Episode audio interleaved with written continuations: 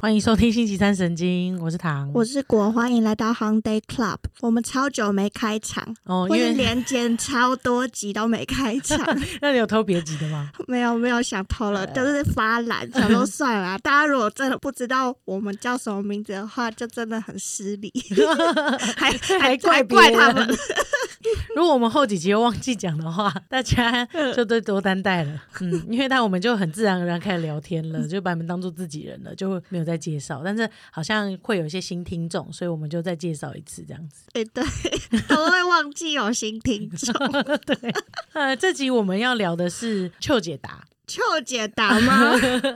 我是想，我是非常想把这个题目放在邱解答，我们把它设定在那边会比较好聊。会比较好聊。这集当然也可以变成一个比较重大的议题跟题目。对，但我怕你们不 听。你说太沉重， 重到手机都拿不下的那 种，对，耳机也觉得太重。太重了，太重了，太重了。但是不会，我们会用比较呃稍微轻松讨论一个社会正在发生的事情的方式，然后来跟大家聊聊这个。也就像你跟你朋友在聊这件事，嗯，虽然你跟你朋友可能会有点八卦成 分，我跟我朋友也会有点八卦成分，但是我们今天这节目不是八卦成分而 已，对我们有一点点想八分卦享，对以外的观点。 对对对，想要求解答一下。对，其实要做这个议题。嗯今天我们要讨论，就是目前在社会上非常烧的很厉害。 对我们可能已经有点在后面的，但我希望不是后面，只是对新的开始这样子的 Me Too 运动。那关于这个 Me Too 的主题，其实我跟果果自己私底下就有在讨论，我嗯们频道很适合做这样子的题目，我们要怎么做，怎么来做。然后我们也有在想说，我们自己的身份以及我们的角色，还有我们能够传达什么样的呃想法啊，或者是能够怎么样帮助到大家，都是我们经过激变，激变，激变，加上非常的谨慎，加 上果果我非常的谨这慎，我非这常谨慎，这我可以理解。对果果因为有专业的知识背景，所以他相对来说要比较谨慎一点点。嗯，而我相对的希望是媒体的角度，越多人知道，可以共同参与这个话题，嗯就可以比较在对的时间响应这件事情。反正我们最后讨论之后，我们就决定用邱解答的方式来跟大家分享我们对这件事情的看法跟观点。嗯，那跟所有过去的邱解答一 样，我们就是要先有一个问题吧，对，抽丝剥茧嘛。对，所以当这个问题变成是我被 me too 了， 或我 me too，遇到的时候怎怎么么办办？？这样对这子，哦这样子的问题。Me Too 其实最早开始这个东西是从美国开始的嘛？据我所知，从美国开始的这件事情，我知道的时候好像是演艺圈已经非常热烧了。那时候就是有 Twitter 啊，或者是其他的那个外国明星啊，已经在举证啊，或者是法律诉讼的方式去举告一片一个好莱坞的制片，然后他曾经性侵或性骚扰多名女星对女星或工作人员。嗯，后来我看数据高达四十几位，很多、欸，非常非常多，几乎跟他们合作的就人都很会受多害耶、就很多很多嗯这样子。呃，然后再回头去看起源，其实美国在二零零六年的时候就有呃有人拍纪录片在推广这个运动。刚好这部纪录片它的片名就是用 “Me Too” 去做的，原因是因为他在拍摄一位十三岁的少女，她说她被侵犯的时候，那个拍摄者纪录片拍摄者很想就是用方式跟她说：“我同理你，嗯嗯嗯，呃，就是同理他的受伤，类似像这样子的方式去做，所以就有这个词，但是这个词并没有被广泛运用。嗯，真正被广泛运用是到一七年的时候，有越来越多的人开始重视性侵这样子的事情的时候，有一个女性就提出来说：“诶，我们可以用这样子的词，让这件事情更被看见，嗯让大家更愿意站出来。”然后她选了一个 “Me Too”，我也是这样子的方式来去做。也算是让大家可以认同这个词，然后站嗯出来这样子。嗯了解。我觉得这是做的非常精准的词汇，嗯还你说蛮厉害的。他选的很对，对对对，然后他也选的很有力道。对，非常有力嗯道。对，那台湾，我其实，在看 Me Too 这件事情的时候，我我就一直在想这件事情的核心到底是什么？嗯，为什么有这个他们无法被发生的原因？哦，那这个问题的核心，我自己判断啦，是我感觉上是两个，一个是所谓的权力关系的不对等，就是当被性侵的角色，或是被性骚扰的角色，可能会造成一个权力关系不对等的情况之下，这个问题并没有被马上的得到解决，而是不管是隐忍下来，或者是被默许，或者是它就发生了，或者是已经造成了这样子的不好的结果，然后权力在这件事情之上。嗯，那第二个事情是，当讲出来之后，有越来越多人讲出来，去发起这个运动的核心，其实是我看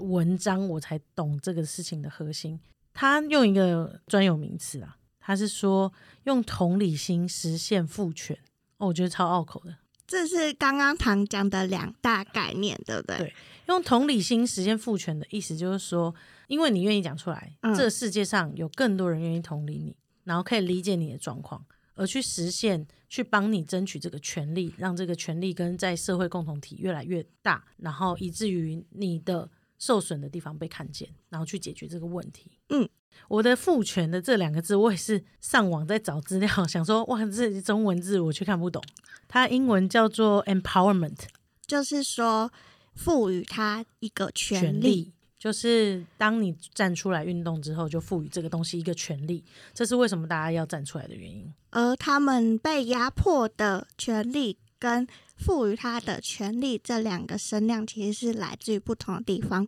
压迫他是他的主管，或者是跟他有利害关系的人。但是赋予他权利的，可能是因为他站出来之后，这个社会的声量来帮助他，把他的力量可以支撑得起来，对被看见这样。对，所以这我觉得这两个是这一次我们要讨论 Me Too 这件事情非常非常非常重要的两个必须先理解的观念。嗯，那台湾是怎么烧起来的？你记得吗？ 有啊 最一开始不就是许杰辉的事件吗？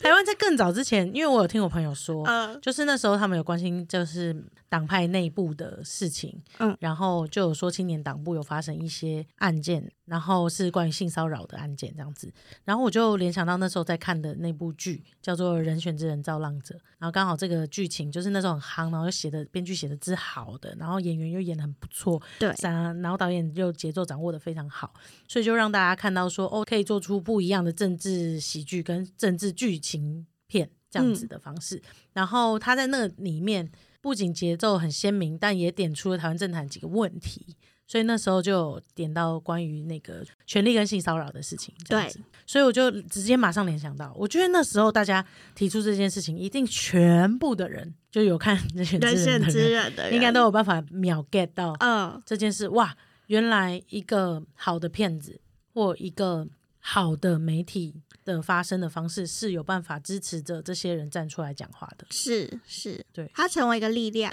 对，所以嗯这部片就成为台湾也算是 Me Too 运动的一个，启蒙没有没有不是启蒙，还是是烧起来的一个嗯火苗。哦，因为这之前当然也有发生过几次，嗯但就有点零星，嗯嗯嗯，就是大家开始重视这件事情了。台湾有 Me Too 专线，就是大家可以打电话去，其实好像是从二零一八年就有了吧，所以大家是可以去做这件事情。可是为什么到二三年才这样子嗯做出来？其实就是一定是要有一个像火这样哇烧起来的感觉，这样子。后来就像你说的。有注意到演艺界有开始有一些人，对然，后呢开始哇接二连三的砰砰砰砰砰，就就直接是这样子连环爆，对连环爆爆出来，然后一个事件比一个事件，嗯还要震惊，一个事件比一个事件还要难以想象。对，但是就是正是因为这些难以想象，跟大家道歉的方式也就是开是眼界。，对，怎么有人可以这样道歉？嗯，有些人的道歉，但就是做事 做 一件 坏傻眼事之后，就会知道这个人的人。 人品人 格，就是处理事思情维的方式，对， 有些人的道歉就躲起来啊，有些人的嗯道歉就是、哦，呃，我忘记了，嗯 有些人的道歉可能就说哦，好好，对不起，我错了，嗯，然后我先退出一下。我有些人道歉就是你给我钱，流弹扫射， 最扯的是你给我钱。 好，那我们先嗯，无罪推定嘛。对，对，就是我们可以讨论正在发生这些事情可以怎么面对，或者是哎、我们怎么响应这个事情这样子。对对嗯对嗯，通常这样子的发生都会在什么样的场合或者就是情况下出现呢、啊我自己觉得这次 Me Too 运动还有我刚刚讲一个很大的重点嘛，就是权力嘛，所以很容易发生在职场啊，或者是你们有未接关系的师生对嗯、外界关系，未接关系嘛，嗯很明确，因为职场很明确的未接关系，对不对？嗯然后师生就是校园里面也很有容易的位阶关系，但校园涉及到的范围可能会有年龄层的差异，所以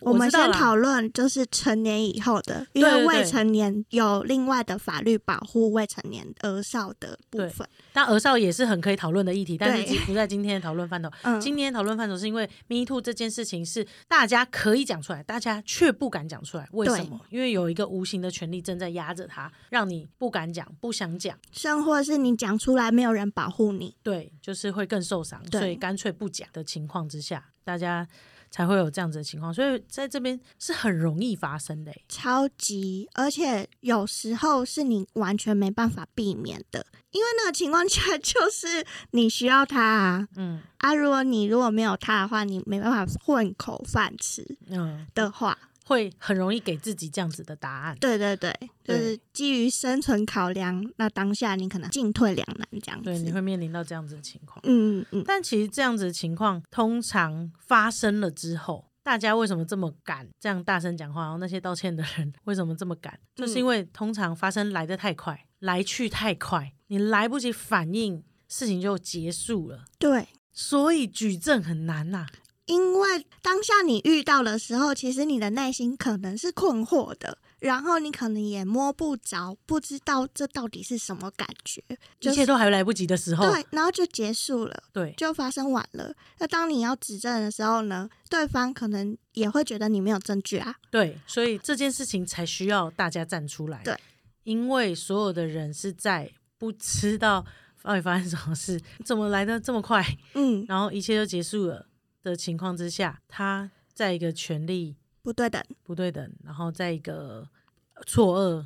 的情况之下，他还要去选择去厘清已经到这底发到生什底么是事了什么事情，然后最后他还要决定他要不要讲出来。这中间可能经过他可能会有自责，可能会有难过情绪，可能会有忧郁，或甚或是生病了，这是他后来可能会遇到的历程。然后再到最后，他决定要讲出来，这过程其实就是有长也有短。诶，但是我觉得，通常做这种事的人，在上位者，他就是既得利益者。所以，这个东西，如果那个人他明知故犯，或者是他没有觉醒的情况底下，他以为他在做正当的事情，这个东西就很有可能会一直发生。因为这个论点就是刚刚讲的诠释这件事情。嗯，他不知道他自己掌握有权利，所以他就是一直在使用他的权利去做这件事情。他认为他只是一个正常跟你聊天说，哎，我只是一个男生，然后在约你啊，你你你可以吗？你不行，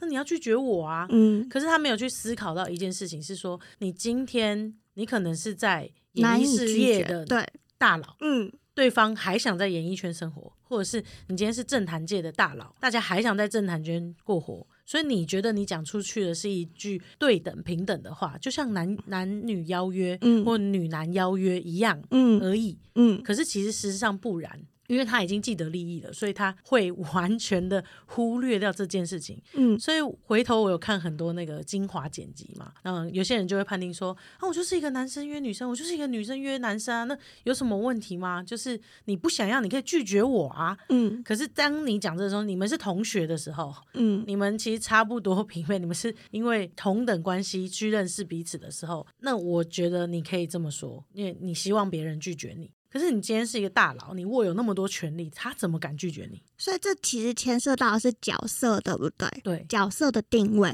我在讲这件事情的时候，我是以什么角色来跟你对话？是角色无法切割，对，角色因为他们有太多双重关系了。就是说我除了我跟你是老板以外，我还想跟你有其他关系。那是单方面的双重关系、啊，对他认为 的。对啊，但是对你你对我只有一种关系啊，对，就是如果以弱势的那方对强势的那方的话，他只只有有一种种关系，系。所以我们的节目一直在讲教你怎么自己分辨你自己的嗯立场嘛。嗯那你当然现在很明确的知道说，哦，他跟我有两种关系，那对方可能完全觉得他只有一种关系，对，他就没有厘清这件事情，这也是我觉得发生这些事情的时候，如果有些人说一些很荒谬的话，我就觉得、嗯天啊，这句话也太荒谬了吧。对，但有些人也是会利用这个不对等。一般我们比较容易看见是这种，有些人会直接用他自己的权利不对等，比如说哦，我是你的老板，我我很明示暗示的要告诉你，你得这样做，你才有办法往上爬，你得这样做才能得到你想要的东西。嗯，大家都是这样做啊，怎么了吗怎？么了？对对对啊，怎么了吗？就是很容易遇遇到这种情况，是是，去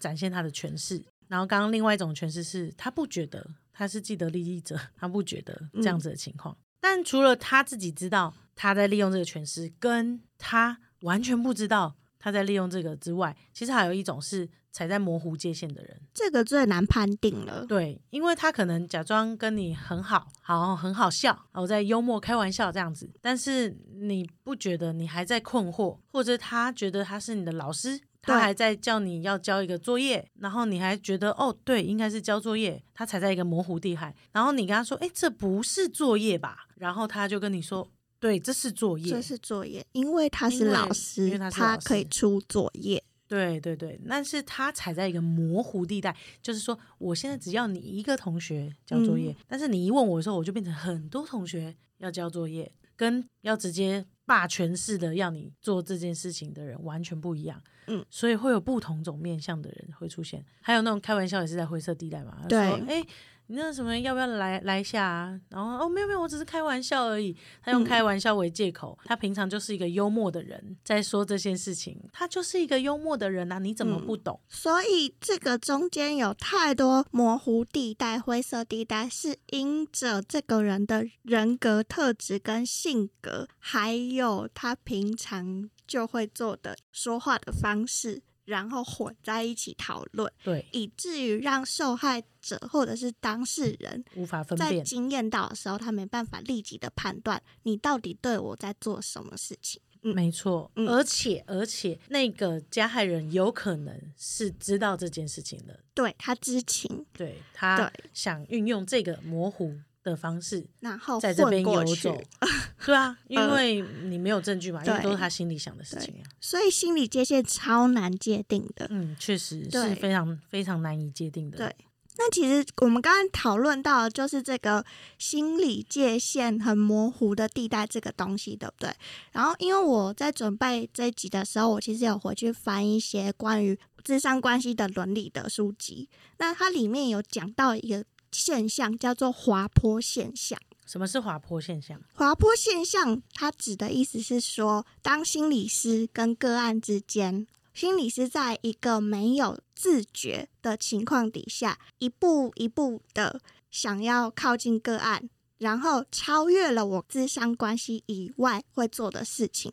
在这个情况底下，就不小心滑落了，然后可能就超出了，比方说对你做一些多余的关心啊，或者是对你产生反移情，就是我可能会投射一些情感在你身上，甚或是发生性关系、性吸引力等等都有可能。那我在看这本书之后呢，我就联想到，其实这个概念不只是运用在职场关系上面，而是在我们人际关系上的时候，都很有可能会因为这个不小心掉入了一个我已经无法挽回的局面了。所以我就根据这个现象查了概念，然后就发现说，哦，原来心理学有一个效应叫做滑坡效应。那滑坡效应也像我刚刚讲的那个意思，就是说，其实它是在一个很模糊不清的情况底下，不小心做错了一步之后，它就导致了无法挽回的后果。其实很多写的很好的电影剧本或者是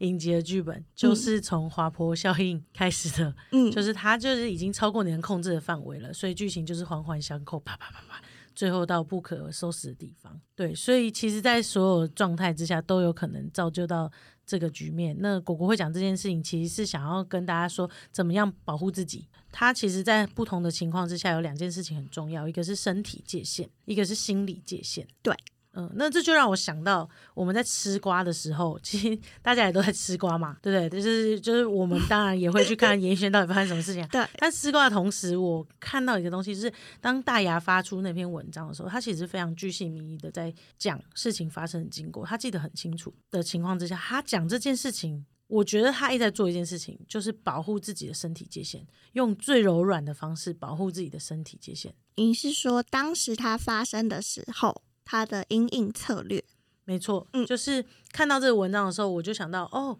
每个人应对的方式不太一样，嗯但是从这个他的文章里面，你可以看得出来，因为他知道身体界限是这个人碰到我，我非常不舒服，嗯我希望这个人完全不要跟我发生关系及不要碰到我，嗯这是他的身体界限。那他的心理界限呢？是这个人虽然是我的老板，但是我完全没有想要跟他发生关系。他其实也是因为他对他自己的身体界限跟心理界限够明确，所以他才有办法在这么强大的压力以及他遇到的当下做出这样子的反应。我觉得非常厉害，然嗯后我也没有觉得每个人都有办法做到这样，我不觉得，嗯只是有一个人站出来这么讲了。那你看待这个文章的方式，不只是吃瓜，而是看到这个人的界限的方式，那你就可以吸收一点点，增加你一小层薄薄的防护力。嗯嗯嗯。所以根据我们刚刚讨论的这个事件，或者是他的回应的方式，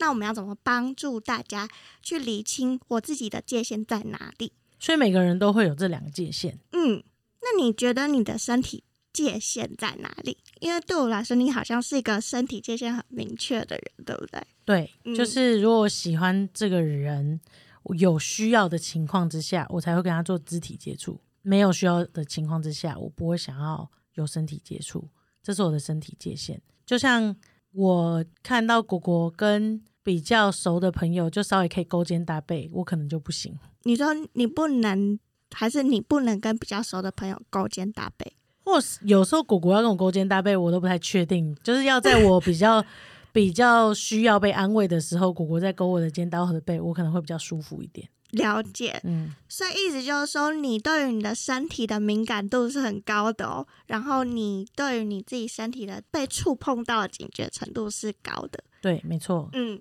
那我就是的话通常对 T 的刻板印 象，但是因为我们俩是对照组嘛，对就是说我平常跟别人的互动是比较多频繁的机会 去以我触碰的方式去表达我的关关心心跟问候，对可是这不代表我想要去对对方有性骚扰，或者是更进一步的谋取我的福利的意思。嗯，对，每个人本来就不一样嘛对，对啊，对，所以刚刚是从我们自己出发嘛。那我们今天可以学到的是，当别人这样对我的时候，我能感觉到他的意图到底是什么吗？就是说，假设果果今天搭我的肩，他应该就是只是觉得哦，我们很友好，所以我们可以这么做，所以我没关系。然后，如果今天是一个我不熟的人，然后我们平常在交往跟涉猎当中，他可能有想要从我这边得到一些什么其他东西，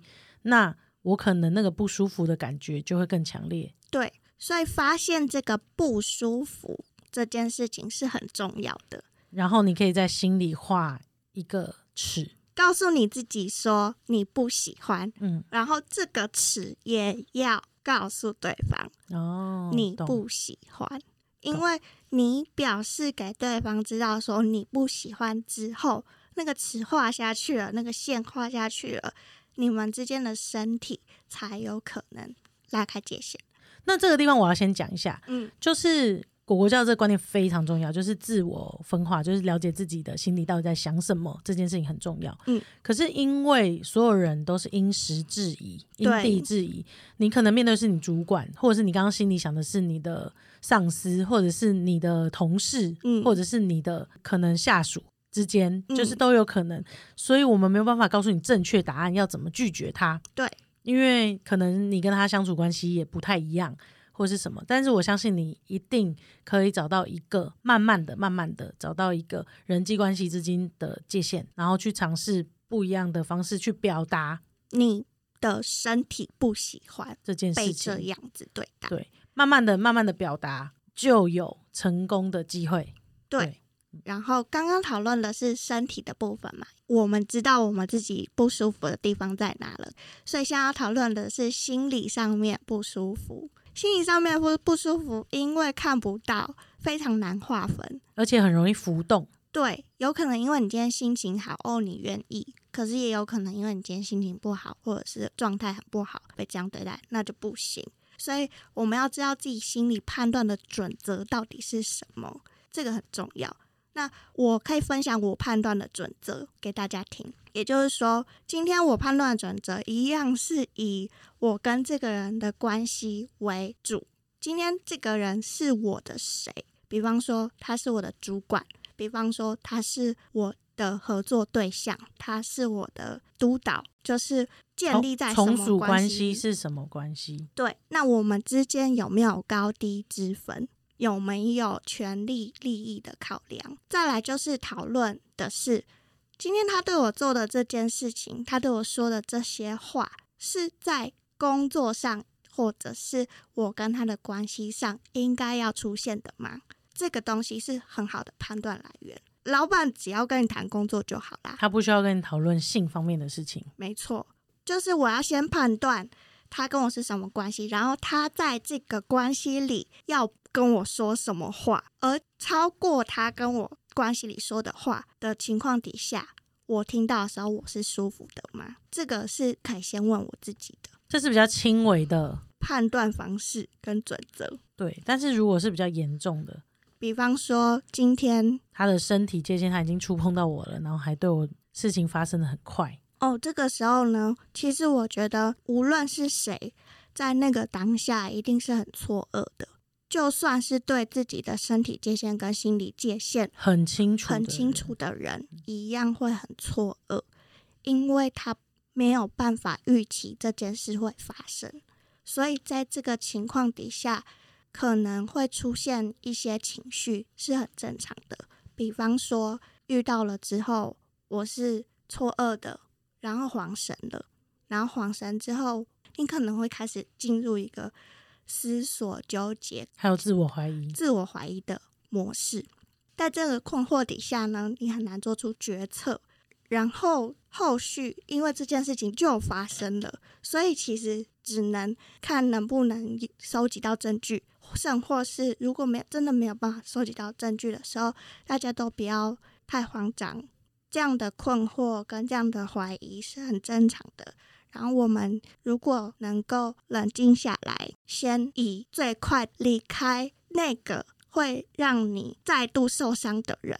为保护自己的前提之下，做后续的处理，这样子，这是可能遇到比较可怕的事情发生的时候的心理的反应。生理界限跟心理界限是有点像防震防灾的感觉。今天我们要准备一些防震包放在家里，有可能有水，可能有手电筒，然嗯，后有一些干粮，让你知道说，哦，地震真的发生的时候，我们可以做一些紧急的处理。嗯比如说，你很明确知道你的生理界限在哪里，很明确知道你心理界限在哪里。嗯所以当轻微的事情发生的时候，嗯，但是地震通常来的很突然、很快，房子可能就垮了，对你可能根本来不及反应，甚或是你受伤了，你你是没办法逃出那里，对，或者是你面对到很巨大当下没办法解决的事情，但是你心里会害怕、会恐惧、会自我怀疑、会不知道刚刚是地震吗？还是怎么样？还是火灾？还是突然间大楼就崩塌了？跟地震根本没关系，都有可能。嗯然后你可能会面临到被救出来，或甚或是没有被救出来，或者是很大的创伤，对，都会有可能发发生。但是不代表这些东西就不用讨论，就不用去厘清你的身体界限，不代表有一天地震会震垮房子，你就不用准备防震包嗯，还是什么的。所以今天讨论这集，其实是希望可以让大家准备好防震小物、避难，地震的观念地，震为什么观念地震对会发生？呃，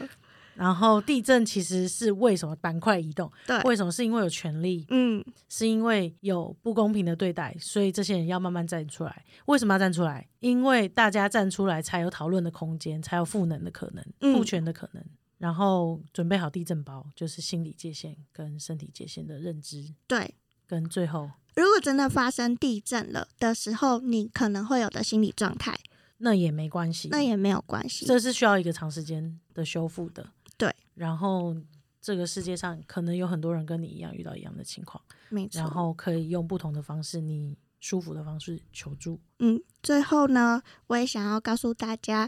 如果可以的话，你也可以找到一个安全的避难所，因为求助这件事情是非常重要的。如果在你愿意，然后你也觉得是一个安全的空间、安全的关系的情况底下求助，然后让他能够帮助你，或让一个有力量的存在可以帮助你的话，那这个东西也是很重要的支持系统。没错。那如果你周遭的人遇到这样的事，你没有办法马上处理的话，那你也可以找再找协助他的支持系统。嗯，因为一定是一个系统帮助另一个系统的，对，所以这个系统很庞大，越来越多人站出来了，那大家就是可以互相支持、互相帮助，而不是互相检讨了。对，真的。确实，所以我们今天讨论这集，希望大家都准备好自己的避难小包包。那我们就下次再见， 那我们下次见，拜拜，拜拜